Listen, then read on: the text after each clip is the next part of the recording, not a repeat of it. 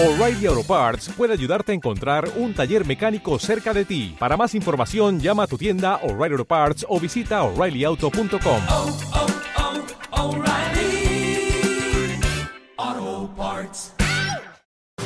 La historia surge cuando un pueblo toma conciencia de su identidad, quiere conocer sus orígenes y desea difundirlos. Memorias de Ronda, porque somos herederos de un legado que debemos conocer, conservar y enseñar. Memorias de Ronda, para que hablen nuestras piedras, nuestros archivos, nuestros personajes, nuestros valles y montañas. Memorias de Ronda, programa de temas rondeños de ayer y de hoy. Iluminando el pasado para saber del presente y proyectar nuestro futuro. Con Faustino Peralta, cronista oficial de la ciudad de Ronda.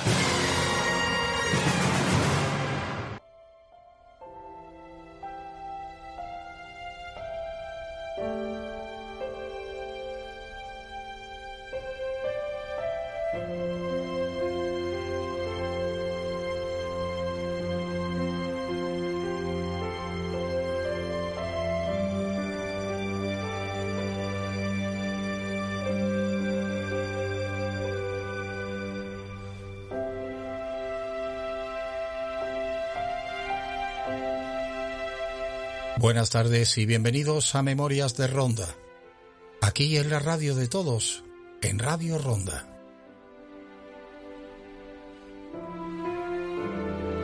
Vamos a concluir nuestro relato sobre el colegio que se construyó en el solar del castillo, que como ya dijimos en un principio fue regentado por los padres agustinos e inaugurado el día de San Miguel, 29 de septiembre de 1903. Un año antes ya había sido inaugurada la Escuela Popular de Santa Teresa, o Escuelas Populares, de primera enseñanza, anejas al Palacio de Moctezuma y regentadas por salesianos.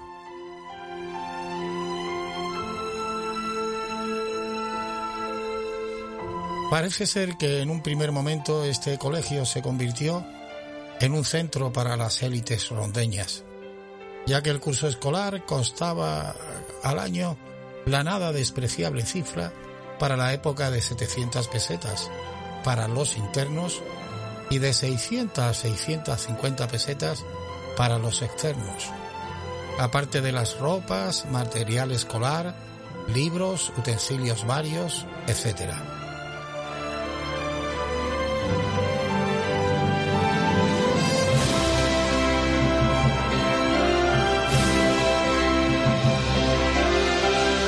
las cosas no funcionaron bien desde el principio entre los agustinos y la Fundación Moctezuma, ya que los religiosos se quejaban del incumplimiento continuo de lo pactado por parte del patronato de la Fundación con la comunidad agustiniana. El número de alumnos iba aumentando cada curso. Al internado acudían alumnos de toda Andalucía incluso de Madrid. Y en 1908 se pensó en la ampliación del edificio del colegio. Al año siguiente muchos de los 18 frailes que conformaban la comunidad llegaron a sacar centenares de piedras de los restos de las murallas del castillo fortaleza que aún quedaban. Pero las subvenciones pactadas para la comunidad no llegaban por parte del patronato de la fundación y la administración por parte de esta era pésima según los frailes. Se construyó un pabellón de un solo piso en la parte posterior del recinto, de mala calidad, con muchas filtraciones de agua. Absolutamente inútil, en el que se perdieron unas 80.000 pesetas. A partir del curso 1911-1912 comenzó a bajar el número de alumnos debido además de las circunstancias administrativas ya referidas a que los alumnos tenían que ser examinados por profesores de Málaga, además de que aumentaba el descontento por parte del alumnado que derivó en actos de insubordinación contra el director y el vicerrector. En 1913 solo había 31 alumnos matriculados en bachillerato y 15 profesores. Ya en 1914 se decidió que se suprimieran las aulas de los cursos que no hubiera al menos 6 u 8 alumnos por clase. El colegio agustiniano se demostró no era rentable. El deseo de la marquesa de Moctezuma de que las clases fueran gratuitas para los hijos pobres no se cumplió. Tal vez porque era insuficiente la subvención que los religiosos recibían, como hemos dicho, por parte de la fundación.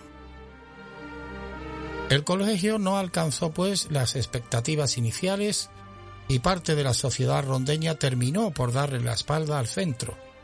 Finalmente, la provincia agustiniana matritense se vio en la obligación de cerrar el colegio. Tras el curso 1918-19 y los religiosos fueron trasladados al nuevo colegio que se abrió en Málaga. Este centro malagueño abrió sus puertas el año anterior, el conocido Colegio de San Agustín.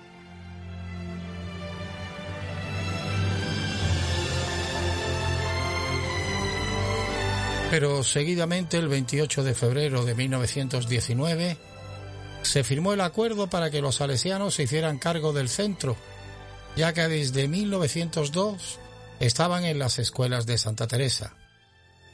El Colegio del Sagrado Corazón del Castillo de Ronda se convirtió en un internado famoso muy concurrido. A los salesianos también, hasta la construcción del santuario de María Auxiliadora, les fue confiada la vecina parroquia de Santa María.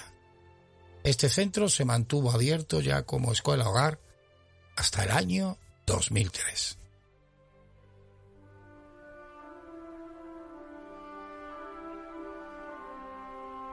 Pues bien, una vez comentado suficientemente la historia del castillo rondeño, pasamos a hablar de otro edificio de gran relevancia en esta antigua Plaza Mayor el edificio que actualmente alberga el ayuntamiento de nuestra ciudad. Se trata de un antiguo cuartel de milicias, que fue construido en 1734 para albergar al regimiento número 27 fundado por el rey Felipe V. Tras la fundación de los 28 primeros regimientos provinciales.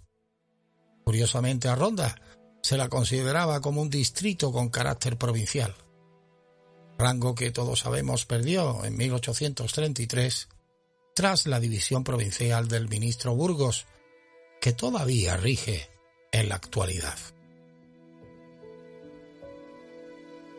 Este cuartel ocupó el solar de las antiguas tiendas de este lado de la plaza del siglo XVI, integrándose en la parte posterior otras construcciones civiles como el pósito, la alhóndiga y la panadería mayor. Como ya hemos indicado, tanto el cuartel que había en el castillo como este, tras la guerra de la independencia, quedaron en muy mal estado y fueron abandonados. No obstante, en 1818 se llevó una extraordinaria rehabilitación de este cuartel. Detrás se mantuvo el pósito y se cambiaron de lugar las antiguas escribanías públicas de Ronda que los serranos habían quemado cuando tomaron ronda a los franceses, aunque después volvieron a perderla. En 1823 se solicitó por parte de la compañía de cazadores las llaves del pósito para que se instalase allí.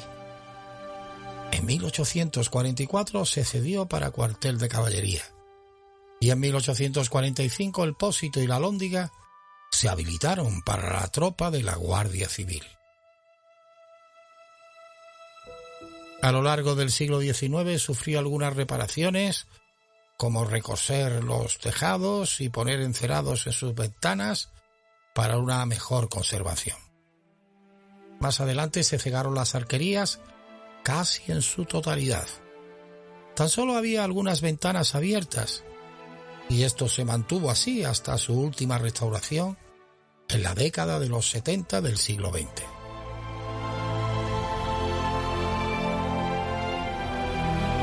Ya en 1891 una comisión especial manifestó la conveniencia de hacer un nuevo cuartel por las malas condiciones de este. Es cuando se decide hacer el cuartel de la Concepción, que a la postre sería sufragado por doña Carmen Abela, la condesa de Guadalevín. A partir del traslado del regimiento el edificio quedó prácticamente abandonado y sus dependencias fueron usadas por indigentes y pobres hasta bien entrado el siglo XX.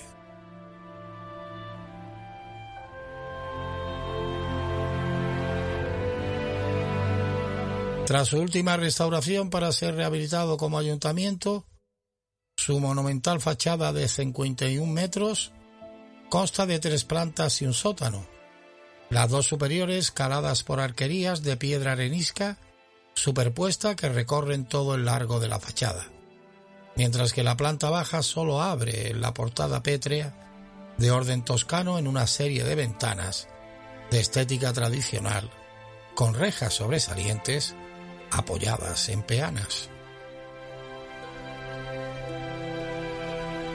Las dos plantas bajas estaban recorridas por una serie de robustos contrafuertes que abarcaban los dos pisos inferiores y se adelgazaban por la parte superior, dando al edificio un aire más macizo y propio de su función militar. La anterior portada, en la que englobaba también las dos plantas, y consistía en un gran arco de medio punto bordeado de un alfiz, que dejaba un amplio espacio interior para la heráldica e inscripciones. La nueva puerta, la actual, que se colocó en su última restauración es muy sencilla y adintelada. Se colocaron ambos, ambos lados los escudos en piedra tallada de Ronda y de Cuenca, ciudad que se encuentra hermanada a la capital de la serranía. Y encima de ella un amplio y bello balcón con una baranda de forja rondeña que se abre desde el despacho de la alcaldía.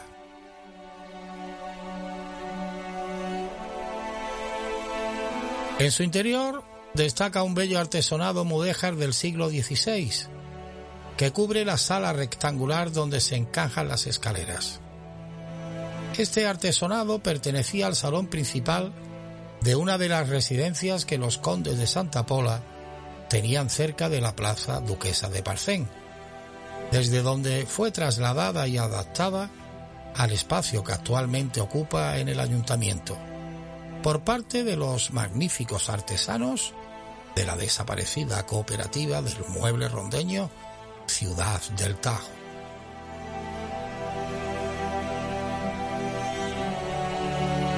En las antiguas cuadras de robustas y hermosas arquerías, sostenidas por unas fornidas columnas de sillares de piedras, se habilitó el salón de plenos un tanto incómodo porque dichas columnas impedían una visión diáfana. Además, en ese salón se encuentran algunas piezas barrocas como los lienzos del Calvario fechado en 1687, una Inmaculada Concepción y San Cristóbal, estos últimos en el antiguo Salón de Plenos y atribuidos al pintor José de Ramos.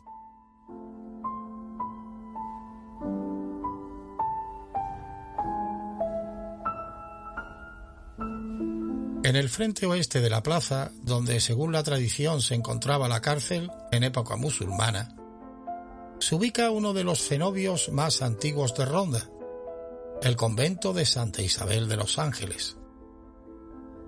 Fundado entre 1541 y 1542, por el matrimonio formado por Luis de Oropesa y Catalina Triviño que lo dotaron de cuantiosas rentas y considerables censos, regentado por monjas de la Orden de Santa Clara y Regla de San Francisco de Asís, conocidas popularmente como las Clarisas.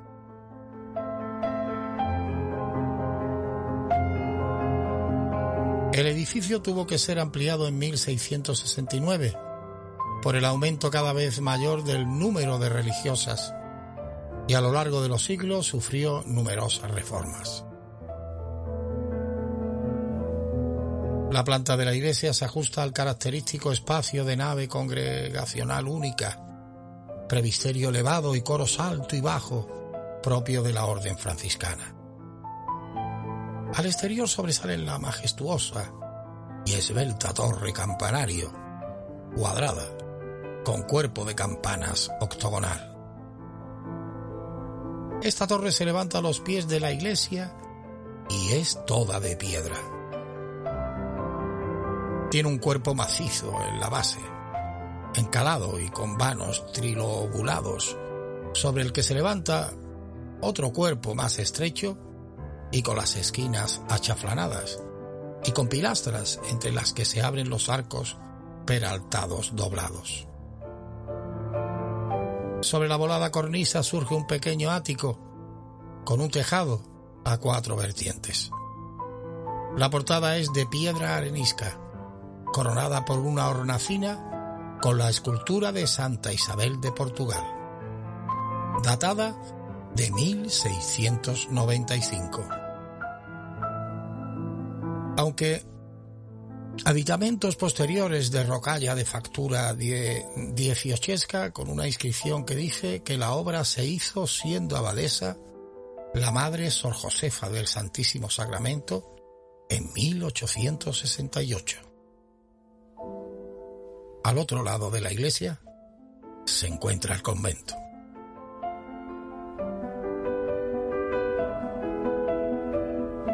Hasta las reformas del siglo XVII, el templo presentaba una armadura de madera artesonado mudéjar que quedaría oculta por una falsa techumbre, dividida por un arco fajón presidido por el blasón franciscano bellamente policromado. Con esta solución se determinan dos tramos cubiertos con bóvedas de arista, resaltados por baquetones de yesería y un pintoresco picante de mocárabes.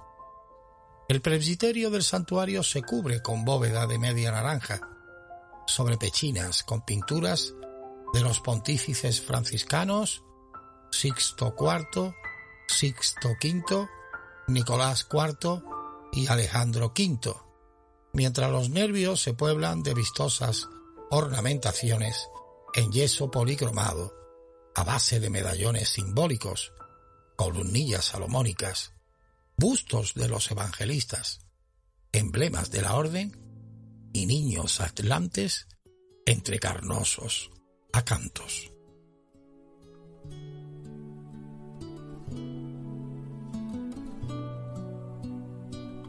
Por su estructura y decoración barroca propia del siglo XVIII, y sobre todo por los pseudos cortinajes que lo enmarcan como si de un escenario teatral se tratara, el retablo mayor de la iglesia continúa muy simplificado. El esquema básico que, que pusiera en práctica en Sevilla y Córdoba el escultor y entallador Pedro Duque Cornejo. También repetido los altares colaterales dedicados a San Nicolás de Bari y San José.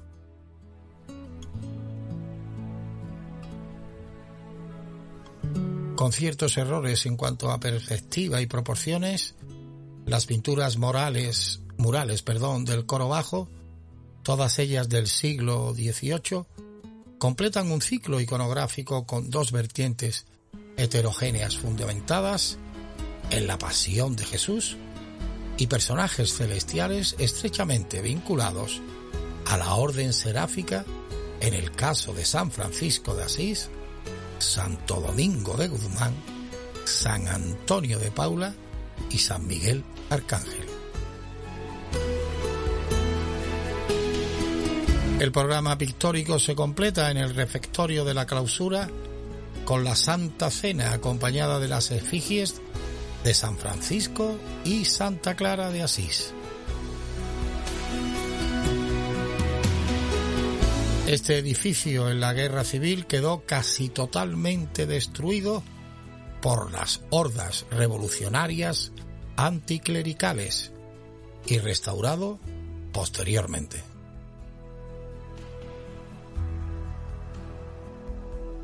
Pero una vez más se nos fue el tiempo. Ha sido un placer como siempre. Ya saben que pueden volver a escucharnos como podcast a través del Facebook y página web Radio Ronda o a través de las plataformas de iBooks, Spotify y Apple. Podcast Memorias de Ronda. Hasta entonces les esperamos y no nos falten. Sean muy felices, cuídense mucho y disfruten de la vida.